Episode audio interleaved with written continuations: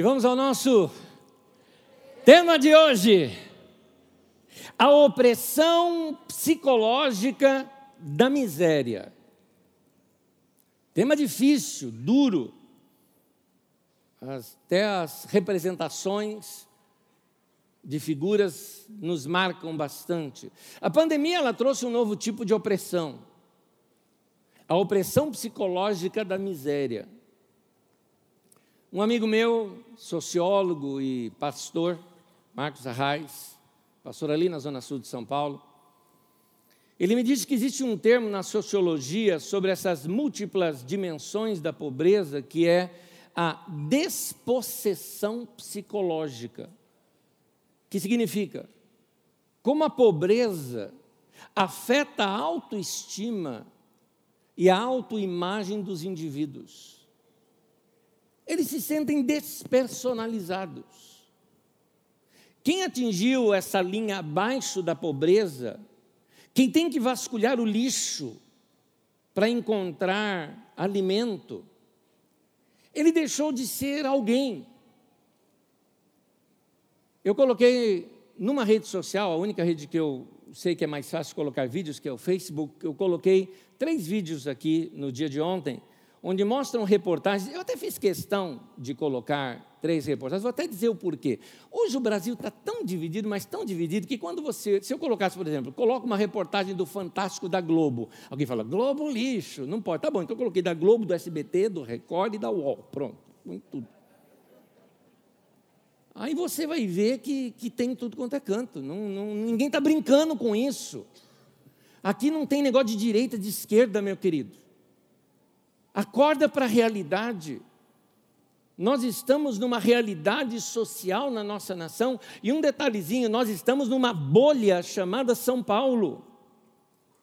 E mesmo aos nosso, ao nosso redor, existem situações de miséria.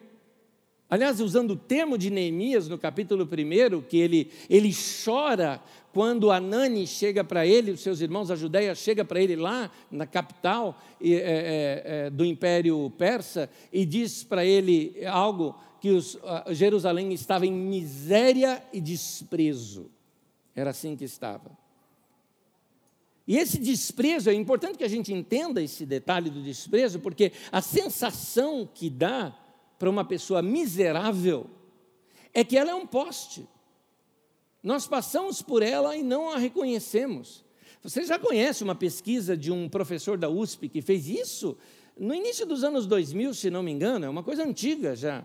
Um professor da USP se vestiu de gari, e ele é bem conhecido na USP, se vestiu de gari e foi trabalhar no meio dos garis por uma semana. E ele que era tão reconhecido, ninguém o reconhecia, ninguém o cumprimentava, ninguém falava com ele, e ele mostrava o, o submundo que era das classes sociais que existem ah, aqui em São Paulo. Mas nós vamos ver, é, se você procurar na internet, você vai ver pessoas que mudaram da cidade para morar perto do lixão, porque ali ela tinha comida. É a chance dela de comer alguma coisa. Esta é uma opressão que paira sobre o Brasil. A miséria voltou. Uma cena que chocou os brasileiros há poucos dias, há pouco tempo atrás, aconteceu em Fortaleza quando um caminhão de lixo foi até interceptado por algumas pessoas que precisavam pegar ali comida. Eu tenho a figura disso, por favor. Coloca a figura para mim. Essa figura, o vídeo, aqui temos o vídeo onde um, um cara dirigindo o Uber viu isso e filmou, porque ele estava querendo mostrar para a namorada dele que não morava em Fortaleza como que estava a miséria ali em Fortaleza. E aí você vê as pessoas entrando dentro do caminhão do lixo, num bairro nobre da cidade, para pegar ah, alguma comida. A pobreza ela oprime quem sofre. A pessoa se despersonaliza. Mas a pobreza tem agora um segundo item. a pobreza oprime a gente. Você não se sente mal vendo um negócio desse? Você não se sente mal? Não parece que você, assim, está fazendo algo errado se você, por exemplo, está com uma camisa nova. Parece que você está fazendo algo errado. Você se sente mal por causa disso. Então, há uma opressão, e, e que opressão é essa? Na verdade, é, é a opressão de quem tem alma ainda. Porque quem tem alma sofre ao ver isso. E é sim para causar revolta e indignação, porque a gente sabe que o Brasil é um país rico. Não falta dinheiro nessa nação para suprir tudo isso. Mas, ao mesmo tempo, ao ver essa pobreza, o ímpio e opressor, abra um parêntese, a Bíblia nunca disse que todo ser humano é bonzinho. Ao contrário, a Bíblia diz que a maldade está arraigada no coração do homem, desde o Éden, no coração da criança, e que é a, a, a instrução das Escrituras Sagradas, ou melhor, trazendo para o Novo Testamento, é o novo nascimento que vai fazer diferença no coração dessa pessoa. Então o ímpio existe. E o ímpio ele é tão opressor que ele endurece ainda mais o seu coração diante disso para não se sentir culpado, porque para ele a culpa de ser pobre é do pobre. É isso. Nós temos gente na liderança da nossa nação que parece que estão zombando da nossa cara nesse tempo, postando fotos em passeios turísticos, seja nos Estados Unidos, na Itália ou em Dubai. Como se fossem sheiks. E o povo aqui morrendo de fome na miséria. Detalhe: não estão em férias, porque as férias deles deveriam estar em Brasília, fazendo o que deveriam fazer, e não estão. Isso tem que ser denunciado. Para que nunca mais a gente vote em gente assim. Cadê o dinheiro dos nossos impostos? Olha quanto que você paga. Aí vem me dizer que não, então tem que estourar o, o limite de gasto, o teto eh, de gastos para poder ajudar o pobre. Não, senhor, não precisa nada disso, é só acabar com algo chamado emendas parlamentares. Sabe o que é emenda parlamentar? Chama-se toma lá da cá. E aqui eu não estou ocupando o presidente, eu estou ocupando os deputados. A Controladoria Geral da União, que é o órgão que fiscaliza isso na nossa nação, afirmou que tem certeza de corrupção nos, nos contratos de emendas parlamentares.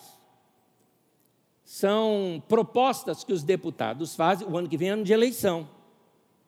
Então o deputado faz uma proposta para que dentro do orçamento um determinado dinheiro venha para ele, para que ele leve para a cidade dele, ou para a região dele, no caso, para o estado dele, para fazer obras lá, que são verdadeiras obras de campanha política. Teve quatro anos para fazer isso, mas ele tem que fazer no último ano para ficar na memória do povo.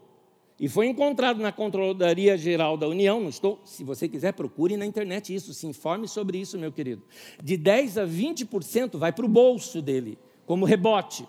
Ele traz o dinheiro para a cidade e tem um rebotezinho ali que a própria empresa contratada para fazer a obra traz para ele. Então você encontra lá compra de trator, você encontra lá é, compra, é, é, por exemplo, 1 milhão e 400 mil reais para construir um mirante turístico.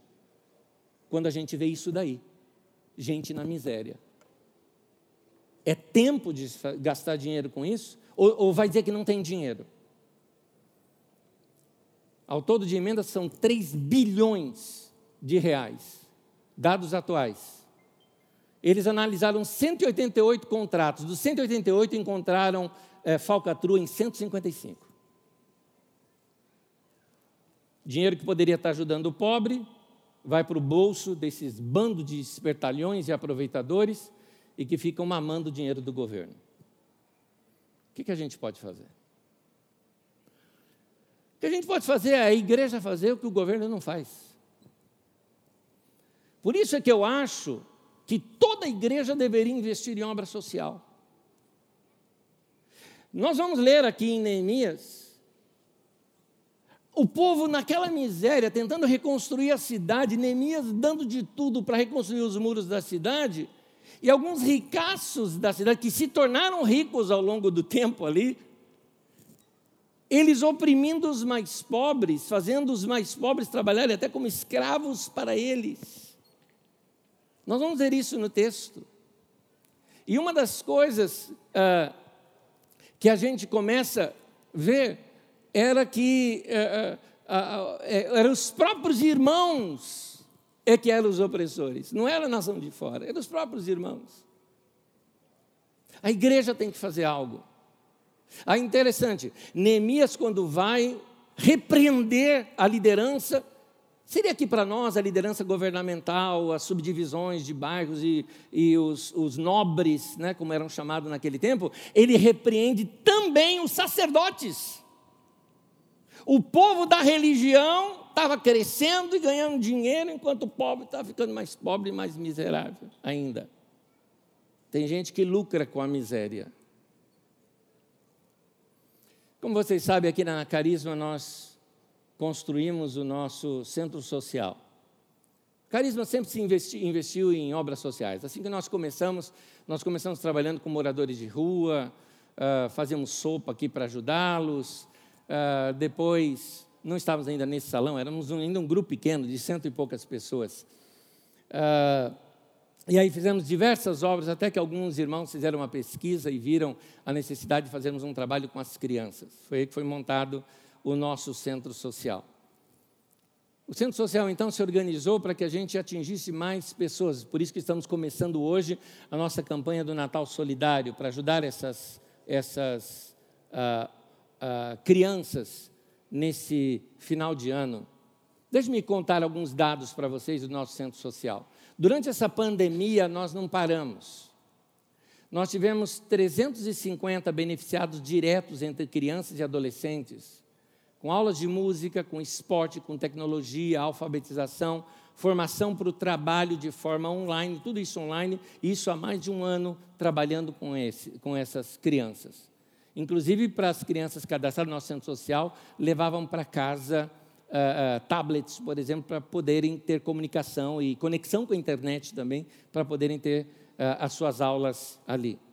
7.420 beneficiários indiretos, com orientação jurídica sobre benefícios of oferecidos pelo governo, porque às vezes as pessoas têm direito e não sabem que têm. É, fornecer informação, explicar orientação de saúde, de distanciamento social. Lembra na pandemia, ninguém sabia o que podia, o que não podia, usa, não usa máscara, como é que se faz? Economia doméstica, situações de violência doméstica, empreendedorismo, ensinando esse pessoal a fazer coisas autossustentado. E a fome, 20 mil toneladas de doação de alimentos em cestas básicas para 90 famílias que não passaram fome durante esse tempo. Ao longo de um ano, essas famílias receberam um crédito, um cartão, porque elas só podiam comprar alimento com aquele cartão, e ao todo foi investido 185 mil reais somente para que famílias não passassem fome num tempo como esse. Aqui mesmo nós temos uma área de costura e foram é, oferecidas mais de 3 mil máscaras, inclusive para organizações sociais, entidades sociais.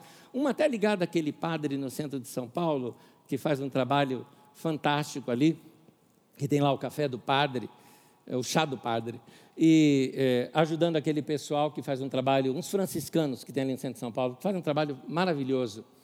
Uma doação de 6 mil peças de roupas novas para organizações sociais, que as organizações sociais ficaram sem recurso. Então foram doadas essas roupas para eles, para eles fazerem bazar, para que através do bazar, não só eles colocavam um preço baixo para que a pessoa de baixa renda conseguisse comprar, como elas também recebiam uh, recursos para manter a obra funcionando. E aí criamos a capacitação com essas hortas hidropônicas, essa coisa linda que vocês estão vendo aí, São algumas máquinas que foram feitas por um pessoal da USP, aqui inclusive, onde nós doamos para essas famílias e treinamos essas famílias de como elas possam ali cultivar seu alimento dentro de casa. 180 pessoas foram treinadas para isso, para melhorar a sua alimentação e, inclusive, gerar renda é? para as mulheres, porque dava tanto isso que supria mais do que o que a família consumia. Então, eles podiam vender também. Nós queremos até um tempo atrás uma feirinha aqui também e vamos ter outras, tá? Aqui abertas para o nosso público também. É a igreja fazendo o que o Estado deveria fazer e não faz. Então a igreja tem o seu papel. E eu queria te dizer, meu irmão, é a sua oração, é o seu apoio, é a sua participação, é a sua oferta, é, é até a sua divulgação que nos ajuda a manter essa obra em pé. Para mim, igreja é para isso. Igreja é para ser sal da terra, não sal do saleiro, luz do mundo, não é luz do paraíso. O paraíso já tem Deus lá. É para a gente brilhar, é aqui. Porque Jesus disse: para que os homens vejam as suas boas obras e glorifiquem o vosso Pai que está no céu. Amém. No texto de Neemias, uma situação semelhante ao que está ocorrendo na nossa nação ocorria nesses tempos. Estamos estudando o livro de Neemias. Depois do cativeiro babilônico, não foi fácil recomeçar a vida em Judá. Quando vocês viram aqui comigo que quando a Babilônia invadiu Jerusalém, destruiu Jerusalém, levou o povo que morava dentro das muralhas de Jerusalém, dentro da cidade de Jerusalém, os que sobraram da guerra, eles levaram. Que era quem? A classe média. Eram os artesãos, eram pessoas mais inteligentes, eram pessoas que tinham formação, eram pessoas que vinham da nobreza. Os pobres que moravam para fora dos muros ficaram. Então já, já havia a miséria, porque agora não tinha mais comércio, agora já não tinha mais nada. Então, se eles já eram pobres, ficaram então miseráveis. Porque o ponto onde vinha gente de todas as nações para fazer comércio já não existia mais, não tinha fonte de renda mais para esses pobres. Então imagina a miséria que havia naquele lugar. O livro de Jeremias nos conta um pouco disso, do profeta. Porque o profeta Jeremias, depois que houve essa invasão em Jerusalém, Jeremias foi deixado ali. E ele conta desse estado social que estava naquele lugar. Quando os judeus então vieram para reconstruir o templo, reconstruir suas casas, e mais tarde Neemias para reconstruir os muros e consolidar ali Jerusalém, encontraram a cidade em miséria e desprezo. Então, Judá estava experimentando uma certa liberdade religiosa. Afinal de contas, a Pérsia permitia isso. Mas a Pérsia exigia altos tributos das nações que eram vassalos dela, dentre elas Judá. Não havia, por exemplo, minas de prata ou de ouro ali, então tudo o que é, tudo tinha que vir da produção agrícola, fazendo-os trabalhar mais e não ter sobra alguma, porque tinham que pagar impostos, então eles tinham que produzir para a sua sobrevivência, para poder circular alguma coisa ali, mas boa parte daquilo era arrecadado e mandado para a capital do império. O endividamento, então, foi inevitável, porque eles tinham que concentrar suas produções em derivados de oliveira e de videira, ou seja, aquela era uma região do império onde iria se produzir o azeite e o vinho, porque essa região era muito rica nesta área. Agora, isso exigia grandes investimentos para estocagem, para cuidados de transporte. Então, essas pessoas que eram lavradores tinham muitas vezes que vender os seus campos e penhorar os seus filhos como escravos por causa das dívidas. Porque eles emprestavam dinheiro para fazer um plantio, o plantio talvez não rendesse tudo aquilo, eles ficavam com uma dívida, tinham que dar os seus filhos como escravo para esse fornecedor, para aquele que lhe fez o empréstimo, para que o seu filho, trabalhando de graça como escravo para este homem, pudesse pagar a dívida deste outro. Os endividados, então, tinham que penhorar os filhos até para receber alimento. Se você está achando que isso é coisa daquele tempo, eu vou lhe contar uma coisa. Nós estivemos na África pouco tempo atrás, alguns anos atrás, e uma das coisas comuns que existem lá são as pessoas, é, vendo que você tem alguma condição, elas oferecem seu filho ou sua filha para morar com você. Ou seja, para ser o seu escravinho lá dentro da sua casa. Para que, com uma condição, que você dê comida para essa criança e que você permita ela ir para a escola. É isso. Essa é a única condição que o pai coloca, mas fica feliz da vida. E que é, vai ter, um, vamos dizer assim, um gasto a menos, porque eles não têm recursos para isso. Então, naquele tempo se oferecia os filhos. Aqueles que tiveram, por exemplo, esses eram os pobres, os miseráveis. Aqueles que tiveram que hipotecar as suas terras em época de fome. Então as terras eram deles, eles tinham que plantar, mas agora eles davam a sua terra como garantia para que eles pudessem ter o que comer. E aqueles que não tinham mais nada, tinham que de fato vender os filhos como escravos. Agora, quem estava do outro lado dessa balança? Para quem eles faziam isso? Para os nobres, para os governantes, do próprio povo. Eu vou ler o texto para vocês, vocês vão ver com seus próprios olhos nas Escrituras Sagradas. Neemias capítulo 5, de 1 a 7. Vamos ler o texto. Ora, o povo, homens e mulheres, começou a reclamar muito dos seus irmãos judeus. Alguns diziam, e aí vocês vão ver três reclamações aqui registradas. Nós, nossos filhos e nossas filhas, somos numerosos. Precisamos de trigo para comer e continuar vivo. Naquela região não podia mais produzir trigo, porque a, a, a Pérsia dividia assim as, as nações debaixo da Pérsia, cada uma produzia uma coisa, para que houvesse comércio entre elas e troca. Mas se a própria coisa que você tinha que produzir, que era o vinho e o azeite, não estava dando, então você não tinha com que fazer para comprar o trigo. Outros diziam, continua o texto, tivemos que penhorar nossas terras, nossas vinhas e nossas casas para conseguir trigo para matar a fome. E havia ainda outros que diziam: tivemos que tomar dinheiro emprestado para pagar o imposto cobrado sobre nossas terras e nossas vinhas. Agora, essa frase me marca muito. Apesar de sermos do mesmo sangue de nossos compatriotas, de nossos filhos, serem tão bons quanto os deles. E ainda assim temos que sujeitar os nossos filhos e as nossas filhas à escravidão. E de fato, algumas de nossas filhas já foram entregues como escravas e não podemos fazer nada, pois as nossas terras e as nossas vinhas pertencem agora a outros. Quando eu, Neemias, no caso ali falando, ouvi a reclamação e essas acusações, fiquei furioso. Fiz uma avaliação de tudo. E então repreendi os nobres e os oficiais, dizendo-lhes: vocês estão cobrando juros dos seus compatriotas. O texto é longo, eu abreviei parando aqui. Mas o texto continua. E ele, ele quer mostrar o seguinte: espera um pouquinho. Nós éramos, esqueceu da história de Israel? Nós éramos escravos no Egito. Deus nos tirou de lá para nos trazer para essa terra, para que nós tivéssemos vida.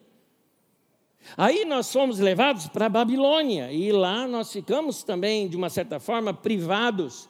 Voltamos para cá para fazer de escravos nossos próprios compatriotas. E o interessante é que o texto que se segue com Neemias, sabe repreendendo quem? os sacerdotes.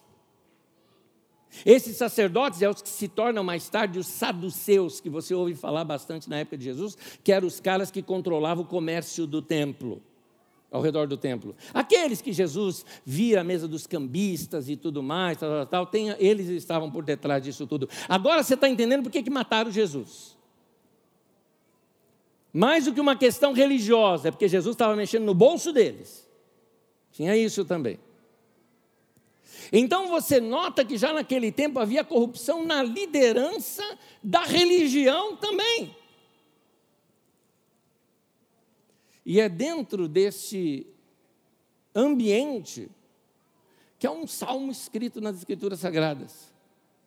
Uma das coisas que eu gosto no livro de Salmos é que o Salmo ele é assim, eu chamo de, ele é tão humano, porque o salmista ele coloca, ele coloca, quando ele está azedo ele coloca o azedume dele, é, ele fala assim, oh, que, que, quebra os dentes, de, de, é desse jeito que ele fala, né? Alguns salmistas eu acho que são nordestinos, puxa a peixeira e fala mesmo.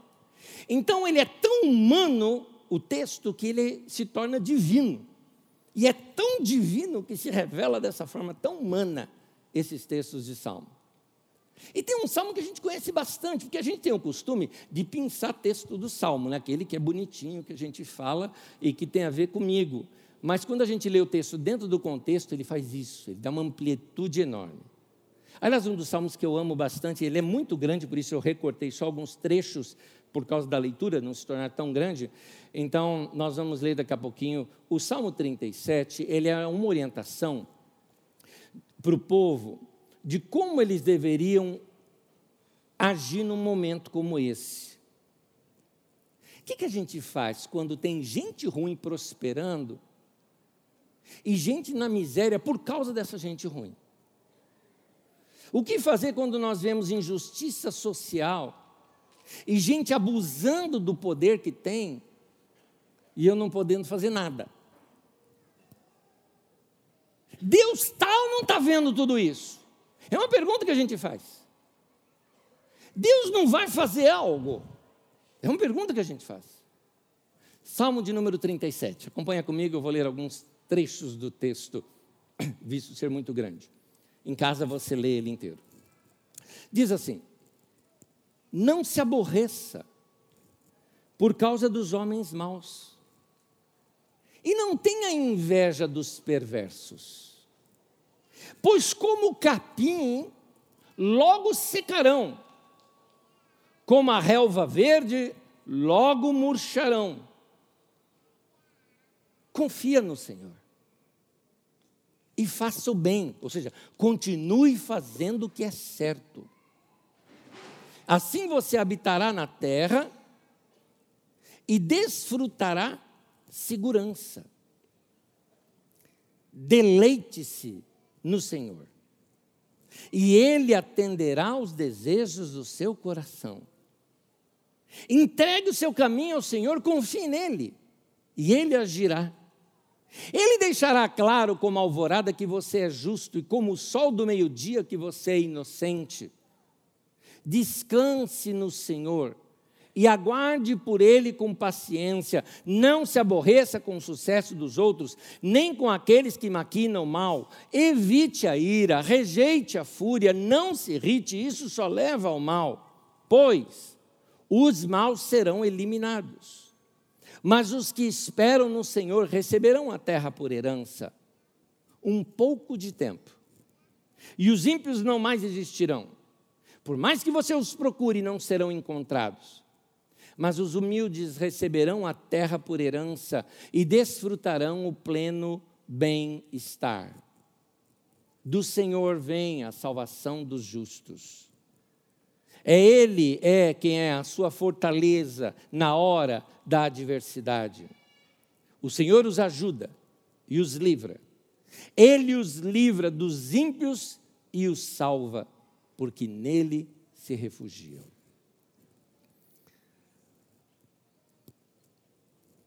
O texto continua e vai mostrando a opressão daqueles que, infelizmente, não eram os de fora, não, porque não era uma opressão dos estrangeiros, era opressão dos seus próprios irmãos.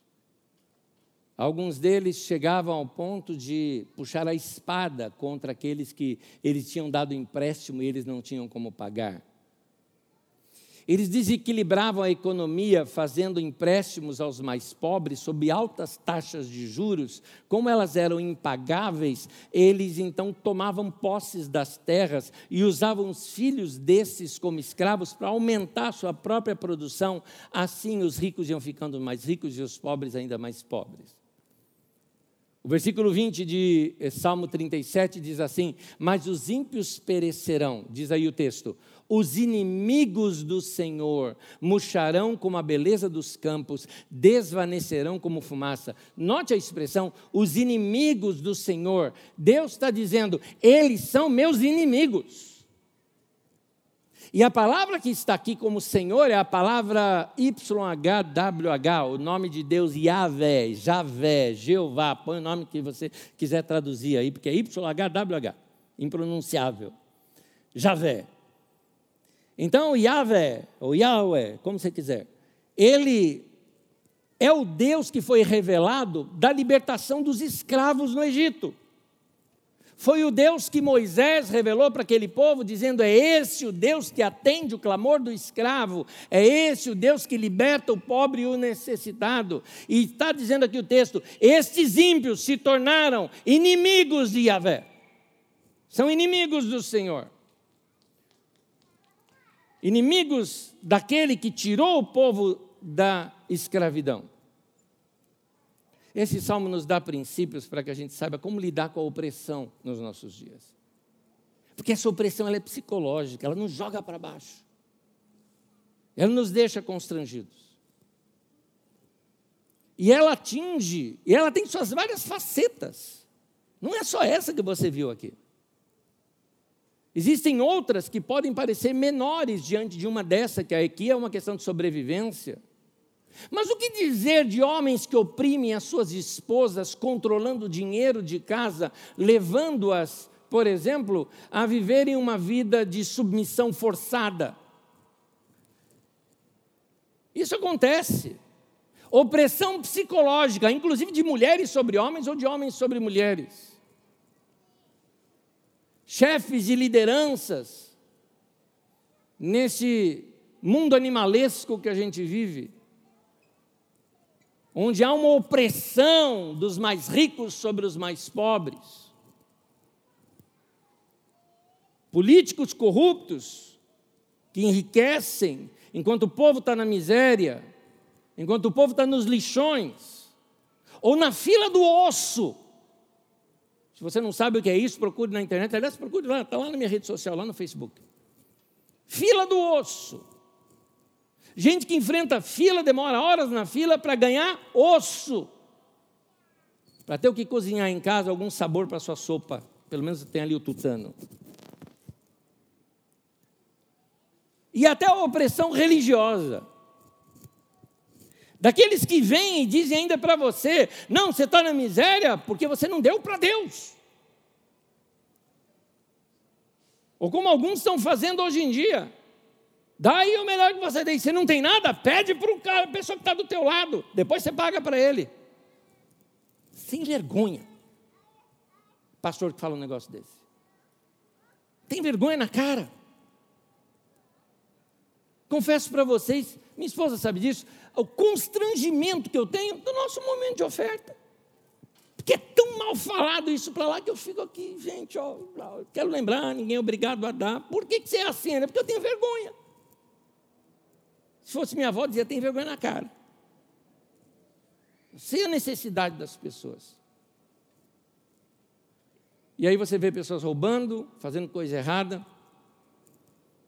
E o pior, parece que aqueles que roubam se dão bem tem grana, viaja para Dubai. E você que faz tudo certinho, está aí se ralando, se esforçando para sobreviver. Eu vou dizer uma palavra que está nesse salmo e que é muito claro. Deus há de julgá-los. Justiça na Bíblia é equilibrar a balança, é levantar o pobre mas é aplacar e abaixar o altivo. Gente desonesta não vai ficar impune. A Bíblia diz até como. Salmo 37, o salmo que nós lemos, versículo 13 ao 15, diz assim: O Senhor, porém, ri dos ímpios, pois sabe que o dia deles está chegando. Os ímpios desembainham a espada e preparam o arco para baterem o necessitado e o pobre, para matarem os que andam na retidão. Mas as suas espadas irão atravessar-lhes o coração e os seus arcos serão quebrados. Entenda o que ele está querendo dizer. Ele está dizendo que aquela mesma arma que ele usa para oprimir o pobre é o que vai ser levado e usado contra ele. Ou seja, eles vão cair na arapuca que eles mesmos estão armando. As suas espadas vão atravessar o seu coração. O que eles prepararam para se aproveitar e extorquir os pobres virá contra eles mesmos. Eu não estou dizendo que essas pessoas vão sofrer no inferno. Não é isso que eu estou dizendo, não. Até porque quem me ouve há muito tempo sabe que eu não acredito nesse inferno de Dante. A Bíblia fala outra coisa sobre esse assunto. O que eu estou dizendo, eu tenho base bíblica para dizer isso, é que eles irão sofrer aqui em vida. Ah, né, você está com um discurso de ódio. Não, meu querido, eu estou falando de justiça. Porque muitos deles, eles não vão para o inferno. Alguns deles entregaram sua vida para Jesus, sim. Alguns deles, algum dia na sua vida, entregou-se para Jesus, mas ao longo da sua vida, a ganância lhe tomou o seu coração, se encheram de orgulho, se encheram de soberba. E eu estou falando de alguns pastores, até mesmo, que hoje só andam bajulando e lambendo poderosos. Gente que deixou de ser pastor há muito tempo para virar cabo eleitoral se rebaixou.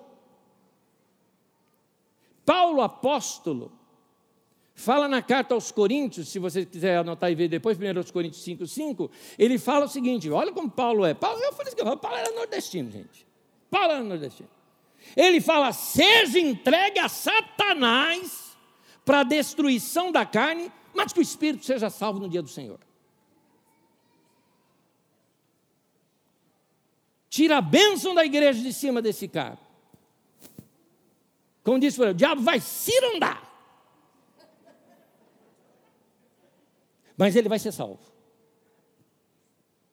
Paulo até explica isso melhor. Porque algumas obras que a gente vê por aí não tem nada de Deus. Parece cordeiro, mas fala como dragão, diz lá em Apocalipse. Parece que é de Jesus, mas é do diabo.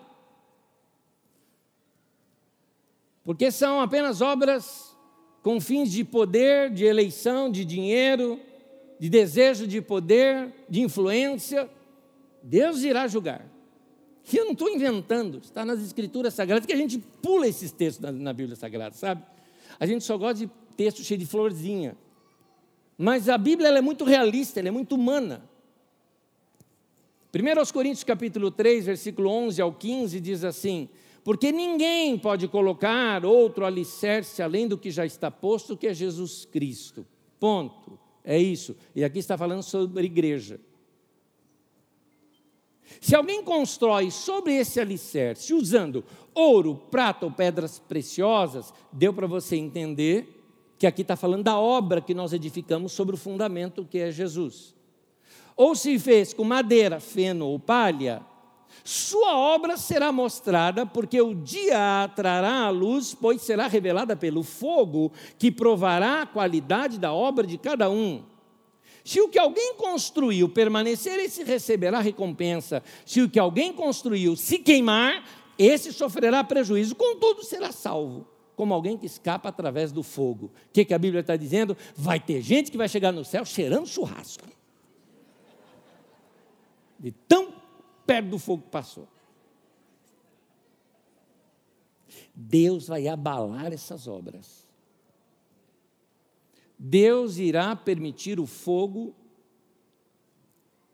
Que é interessante, alguns materiais ele purifica, ouro, prata, pedra preciosa, põe no fogo, fica melhor. Madeira, parece firme, mas botou fogo, cai. Feno, palha, some. É assim a obra de algumas pessoas.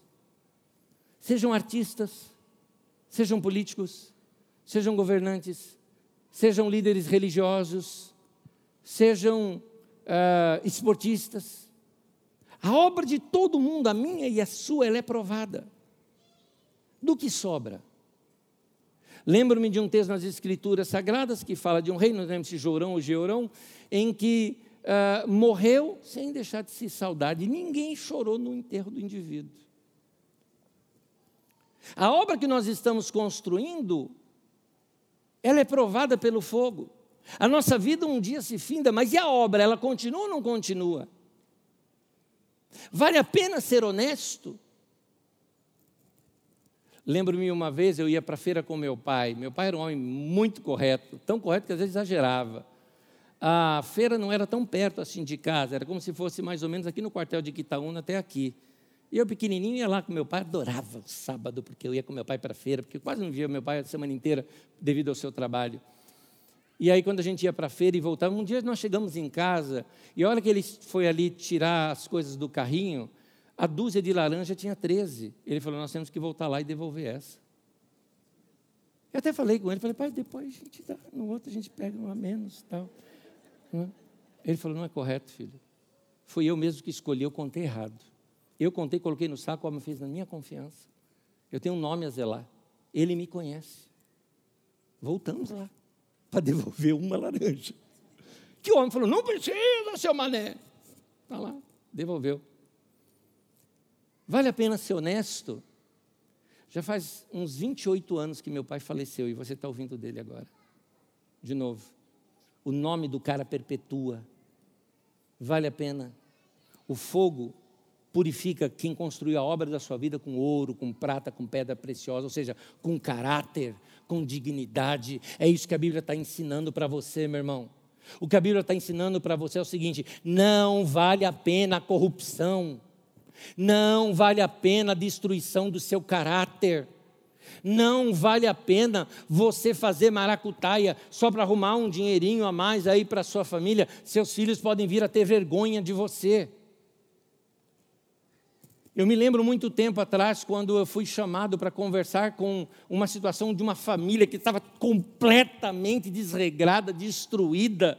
Eu lembro até hoje do choro daquela menina, olhando para o seu pai, que estava no meio daqueles que tinham sido acusados no mensalão. E ela chorando, dizendo: Pai, por quê? Por quê? Ela chorava, dizia: Eu tenho vergonha de sair na rua, eu tenho vergonha de carregar o teu nome. Se eu pudesse, eu tiraria o, o seu sobrenome do meu nome. Eu te digo: vale a pena você arriscar a sua integridade? Não vale. Não vale mas vale a pena ser justo, vale a pena ser honesto. Hebreus, no capítulo 12, fala que Deus vai abalar todas as coisas na terra que podem ser abaladas, para que somente aquelas que não podem ser abaladas vão permanecer. Deus fala que vai purificar isso aqui.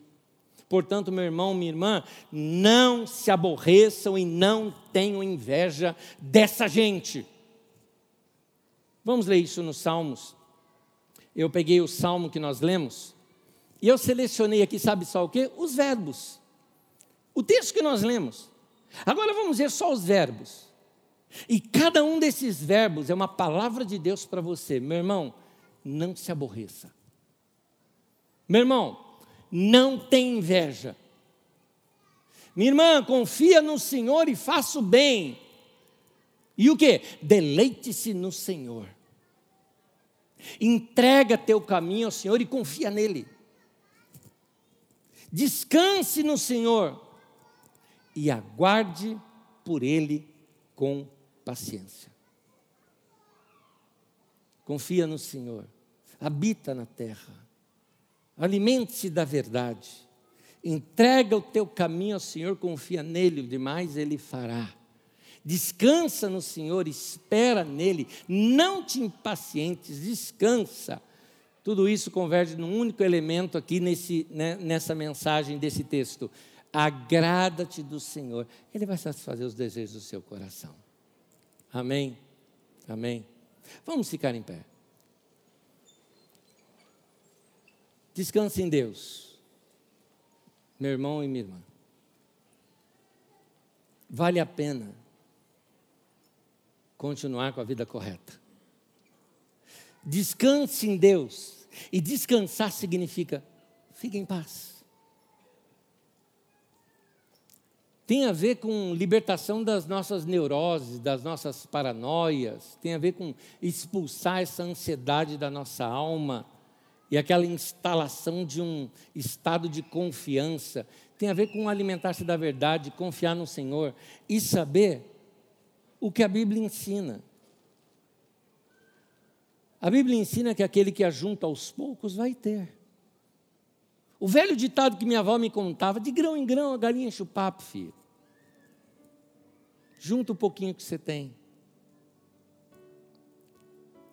É disso que é feito um homem e uma mulher segundo o coração de Deus.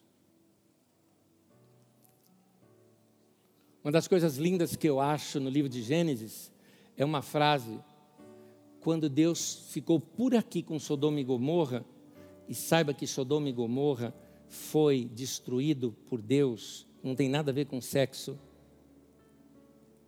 tem a ver com opressão ao pobre e oprimido, que o, o, o, as cidades vizinhas clamaram a Deus e esse clamor chegou aos céus. Tem no nosso canal, procura lá Sodoma e Gomorra, vai ver o que, a exame do texto, como é que fala. E Deus, quando desiste, assim, falou: Eu vou acabar com Sodoma e Gomorra. Mas eu vou avisar Abraão. Porque ele fala o seguinte: Eu faria alguma coisa sem avisar o meu amigo Abraão? Vai ser amigo de Deus, querido. Vai andar correto. A gente fala muito de alma ferida, alma tal, tal. Vamos andar de modo correto. É assim que nós vamos reconstruir nossa alma. Fez algo errado? Se arrepende, pede perdão e restitui. Mas ande de modo correto. Um homem ou uma mulher, segundo o coração de Deus, ele vai desenvolver no seu coração aquela paixão profunda por Deus. Sabe a paixão pela vontade de Deus? Eu quero fazer o certo. Eu tenho prazer em fazer o certo. Quer um conselho? Na sua compra do mês, separa uma coisinha a mais, que seja um pacotezinho de alguma coisa, deixa dentro do seu carro, se você tem um carro e anda pela rua. Você vai encontrar alguém para quem doar. Se tem aqui um lanchinho, tem um docinho, alguma coisa, deixa no seu carro. Vai encontrar gente para quem doar. Não vai faltar, não.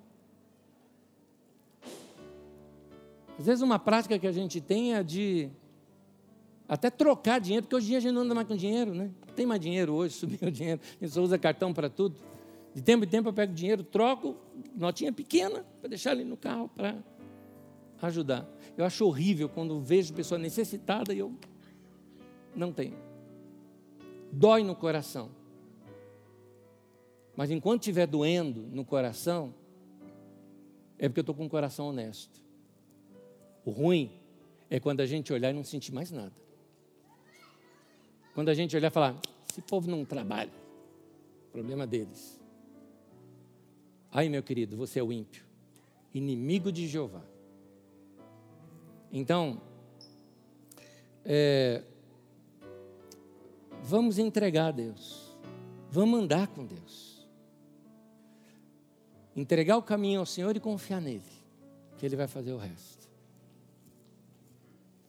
Vou ler o Salmo 37, versículo 3 ao 5 de novo e vamos terminar. Vamos ler versículo por versículo? Um versículo de cada vez. Vamos ler juntos? Confie no Senhor e faça o bem, e assim você habitará na terra e desfrutará segurança. Cá entre nós. Faz o bem. Limpa tanto o coração, gente. Faz tão bem fazer o bem. Vou até dizer, faz melhor para você do que quem recebeu. Versículo 4, vamos ler junto?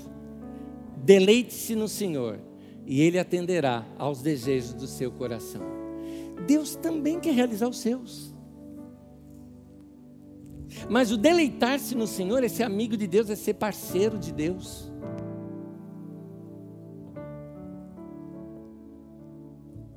Quando começou essa comunidade aqui, um dos meus amigos que estava aqui na frente, o Silas, chegou para mim e me trouxe uma palavra de profecia. E essa palavra dizia o seguinte: Cuida da minha casa que eu cuido da tua.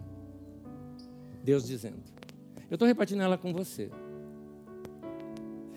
Faz a vontade de Deus, que Ele vai fazer a sua. Você não precisa ficar que nem doido lutando pelos seus sonhos e desejos, como se ensina hoje em dia. Por isso que a gente fala aqui dos sonhos de Deus. Faz a vontade de Deus, Deus vai fazer a sua. Último versículo, versículo 5. Vamos ler juntos? Entregue o seu caminho ao Senhor, confie nele e ele agirá. Amém. Ao nosso Deus.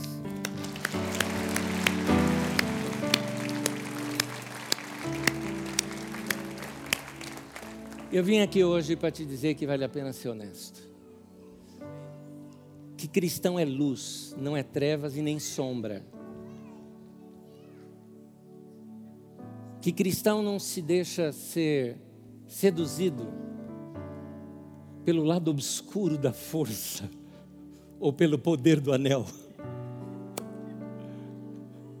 São metáforas dos filmes dos nossos dias, mas que nos ensinam muito que o cristão é gente boa, que ele está aqui para ser sal da terra e luz do mundo. Eu sei que a alma de muitos de vocês ainda está muito despedaçada, mas você vai curá-la fazendo bem ao próximo. Vai servir, vai se doar.